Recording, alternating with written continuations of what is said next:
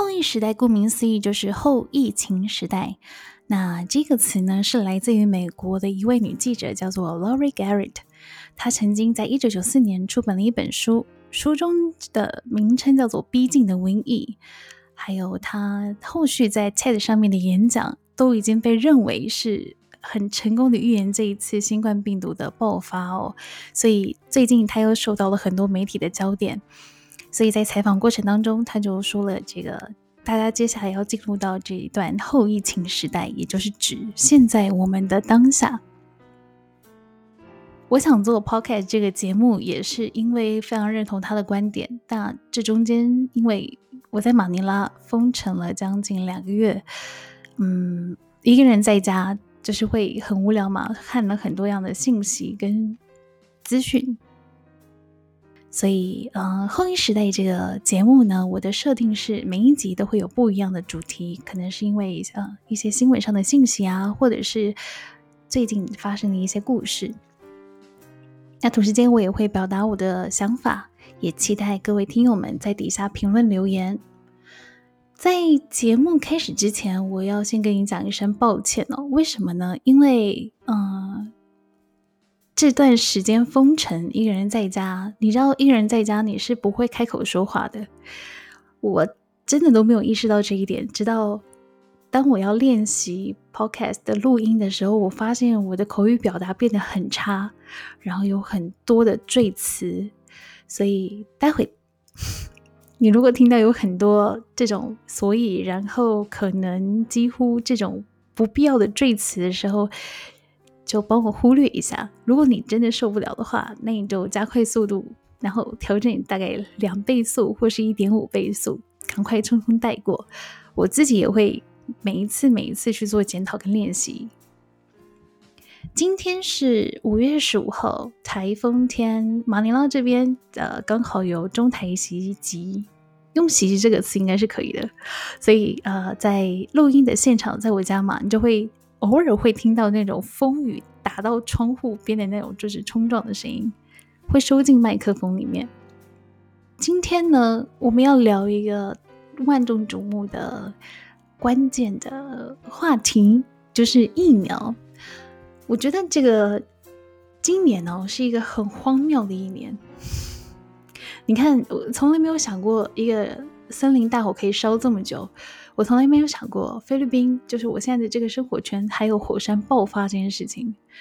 然后我还没有想过全球的经济可以这样子戛然停止好几个月，可能没有到好几个月，就是好几个礼拜、好几天，然后导致好多人都没有工作，好多人陷入了精神上的恐慌、焦虑。其实我自己也是在过去的这些日子里面，因为菲律宾的疫情没有像台湾的。控制这么好嘛？每天其实现在已经麻木了，都会上网看一下这些确诊的病例，然后就嗯，它已经变成是一种数字了。就你没有当初的那种恐惧恐惧感，你反而习惯了。我觉得有一点点可怕。对，但但这也没办法，这是我们必须要面对的事情哦。好。节目第一集想跟各位聊的是荒谬时代下的解药，也就是我们一直在寻找到底什么时候可以把疫苗研发出来哦。今天我们就要来聊疫苗。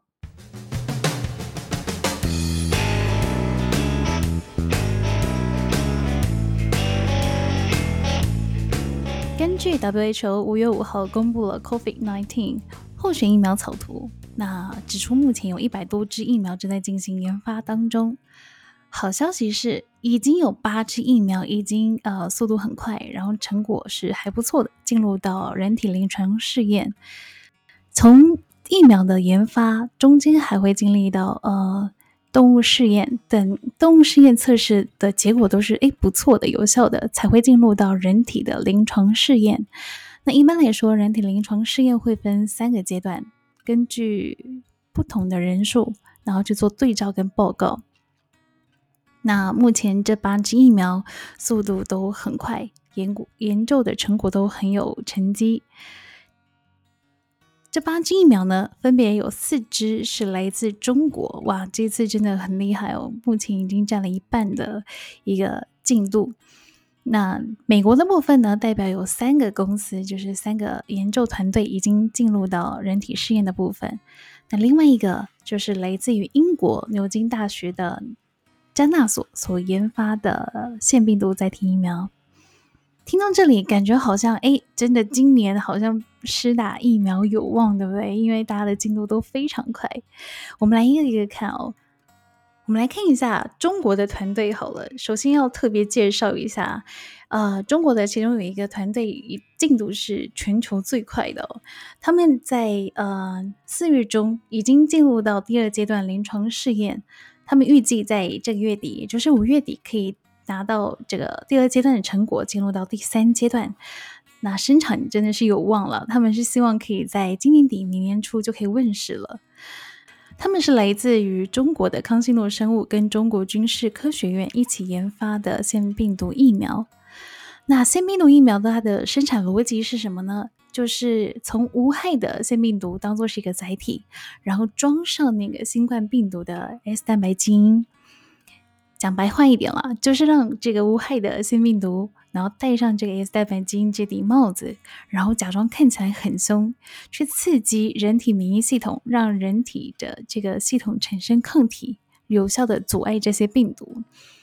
这样的一个疫苗呃策略，它的最大优点就是它的安全性相对于比较高，但也有缺点了。因为腺病毒来说，其实大部分的人已经对腺病毒产生抗体了，所以如果说我对它所研发针对这个腺病毒已经有抗体，然后最后打进去的这个疫苗，反而它的发挥的效力没有这么高，那。这个可能是它这个疫苗比较致命的一个缺点哦，但是我相信在这中间所提出来的一些问题，会透过临床试验跟呃后期的呃审计报告，就会知道这个结论了。好，另外一个团队，我想特别聊一下，是来自于武汉生物制品研究所，还有中国病毒研究所，有没有很熟悉？对，就是那个被怀疑病毒外泄的单位哦。这两个单位呢，他们一起生产呀一支疫苗，是属于灭活疫苗。那这样的疫苗策略是属于比较传统的，因为这样的疫苗，呃，在发展过程当中，市面上像是流感疫苗啊、小儿麻痹疫苗都是用灭活这样的一个部分。那什么是灭活疫苗呢？总的来说，它就是培养很多的新冠病毒，然后把这些病毒的活性给灭掉，并且削弱它的毒性，变成小病毒，总有点可爱。好，这些病毒没有毒性，比较没有毒性的病毒，比较没有活性的，然后呃输入进去到人体之后呢，刺激人体产生抗体，让这些免疫细胞记住病毒的模样，这就是灭活疫苗。所以听到这两个疫苗，它的研究策略，大概知道其实疫苗的设计原理是什么呢？简单的来说，这个疫苗呢，就是帮人体的免疫系统做一次病毒模拟考，让免疫系统有记忆力，等到相同或是相似的病原体再次出现的时候，它们可以产生抗体，并且有效的阻挡这些病毒。不过，中国的疫苗真的可以让人家相信吗？我觉得这个问题连大部分的中国人都是否定的，因为在过去历年来，中国在进行疫苗上面的临床试验呢，还有一些执行度跟病来病人的筛选上面，都受到很多人质疑。过去就有人整理了，就是中国历年来发生了不断的呃一些中国疫苗事件，包含了二零一三年婴儿接种疫苗自始案。二零一六年山东劣质疫苗案，二零一七年的白日破疫苗不符合检验案，二零一八年狂犬病疫苗生产记录造假案等等的，还有一些未报的问题啊，疫苗真的是不知凡几哦。其中涉及的单位就是我刚刚提到的武汉生物制品研究所。其实这些疫苗的公司，他们在被呃新闻踢爆的时候，都被重重的呃就是提起公开。可是很吊诡的是，报道这一些新闻的记者呀，还有相关的新闻单位，可能都被贬值，可能都莫名其妙的辞职，然后后续就有一些匪夷所思的处理，就好像没有判的这么重。那。当然相关的单位可能还就是背后的靠山强而有力哦。当然，这都是一些合理的怀疑了。所以就有一句话，就是相关的疫苗公司都被重重的提起，轻轻的放下，中间的资讯啊、数据都从未公开，真的是有点难幸福哦。所以你看，我们现在目前有八支疫苗已经进入到临床试验的部分了。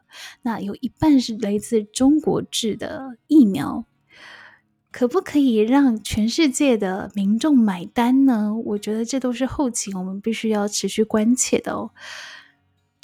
那美国呢？美国目前呢有三家公司，包含了莫德纳公司、瑞辉公司，还有 Avino 的呃 DNA 载体疫苗。我想特别提一下，就是瑞辉这家公司，它是美国制药的巨头龙头哦。它在近日，大概五月十二号的时候，宣布要扩大新冠肺炎的人体试验。它希望可以受试者在九月份的时候可以达到数千人，那也期许在十月底的时候提供数百万剂的疫苗。他是这么说的：数百万剂。嗯。内容他就说：“他说，如果一切顺利的话，我认为疫苗是安全有效的。那 FDA 就是美国食品及药物管理局，还有欧洲药品管理局 EMA，还有其他的监管机构，如果也跟我保持相同的看法，那么我们会在今年十月产出数百万剂的疫苗。” FDA 是美国食品及药物管理局，顾名思义就是把关食品啊跟药物的一些监管审查的部分。过去来说，FDA 在审查这些药品跟一些医疗呃设备的时候，它是出了名的慢，呃，也不能这么说，出了名的仔细。哦，一般来说，它的那个医疗审查设备都大概要花两年啊、三年啊才会让人家通过。可是我们现在谈的是这种几乎全世界人类引颈期盼的疫苗，你花两年三年一定是说不过去嘛？所以前阵子川普他就要求 FDA 必须要简化流程，所以最近一个很大的新闻就是 FDA 呢，它确实很有效率了，通过一个药物叫做瑞德西韦。瑞德西韦这个药物呢，是近日来被证实对于武汉肺炎的治疗上面有比较好的成果。假如说它恢复时间，还有它的死亡率有不一样的变化，所以他大概花了两天时间就通过了瑞德西韦。全世界的呃医药管制基本上都跟。FDA 对齐哦，所以只要当这个药物它在 FDA 这边通过了，基本上全世界应该是流通无误了。但是这么有效率的通过这些药物是好还是不好呢？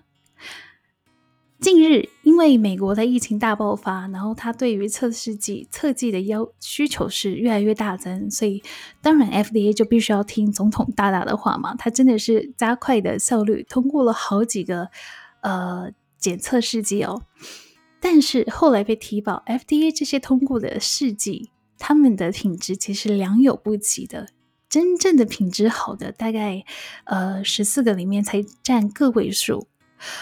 所以回头回过头来想，如果说当这个瑞辉的呃疫苗，它真的是加速这些审计公司大概一个礼拜好了，我们讲一个礼拜的时间让它通过了，然后真的是产出数百万剂的疫苗，这个疫苗它会不会有真正的成效呢？我觉得这个是也是后期我们必须要去观看的。好，那如果说假设确实这个疫苗十分有效，特别有效。然后，呃，瑞辉公司他们在生产疫苗的过程当中，诶，确实可以提供非常非常多的呃疫苗施打，但是在生产过程当中，一定会优先给美国的，对吧？另外一支我想要特别谈一下，就是英国的牛津大学詹纳所所研发的疫苗，他们也是呃很乐观，也是我个人相对比较看好的哦。目前呢，他们第一期临床试验已经开放了一千一百人的规模去做测试。那五月份呢，他们会进入第二期跟第三期，是联合五千人去做试验，同时验证它的有效性跟安全性。而且很乐观的表示，大概在今年。九月份会产出一百万支的疫苗，当然，这一百万支也是优先给英国当地比较优呃紧急的地区去做使用。所以左思右想，这些疫苗什么时候才会轮得到我们去施打呢？华盛顿邮报他在五月十一号就报道，他就说：“哎，科学家估计要让全球百分之七十的人口，大概五十六亿人口接种疫苗，才可以达到群体免疫。所以，当这个疫苗成功开发之后，工位专家他最害怕的就是会掀起了这种全国、全球的抢货大战。因为这件事情有发生过，在两千零九年 H1N1 猪流感爆发的时候，就已经是。”发生这种情况，就是富国它优先取得疫苗，然后低开发的国家只能零星的供给，所以很怕到时候会有很多的大国强国去搜刮疫苗，然后厂商只能售出最高的，你知道资本主义嘛？资方，我为了要赚钱，对吧？我投了这么多的钱在做这个疫苗上面的投资，那我当然是要呃。哪一个开价比较高，我当然是要先卖给他。亦或者是疫苗生产商的所在国，他会不会囤积供给，先让本国人民使用？我觉得这个都是一定会发生的。反而是其他国家想买都买不到，这一定会出现防疫破口。就是疫苗这个东西，已经变成是一种呃国际权力的决定权。举例来说，假如说，呃，今天我这个国家我生产了疫苗，我是个统治者、领导者，我在国际上面我是有权利把这个疫苗看哪个国家跟我比较好，然后我再把这个疫苗卖给你。那如果说这个关系比较不好的话，我觉得确实这个疫苗在在分配上面就有很多现实层面的考量。那回过头来去想，我们我们到底什么时候可以达到疫苗呢？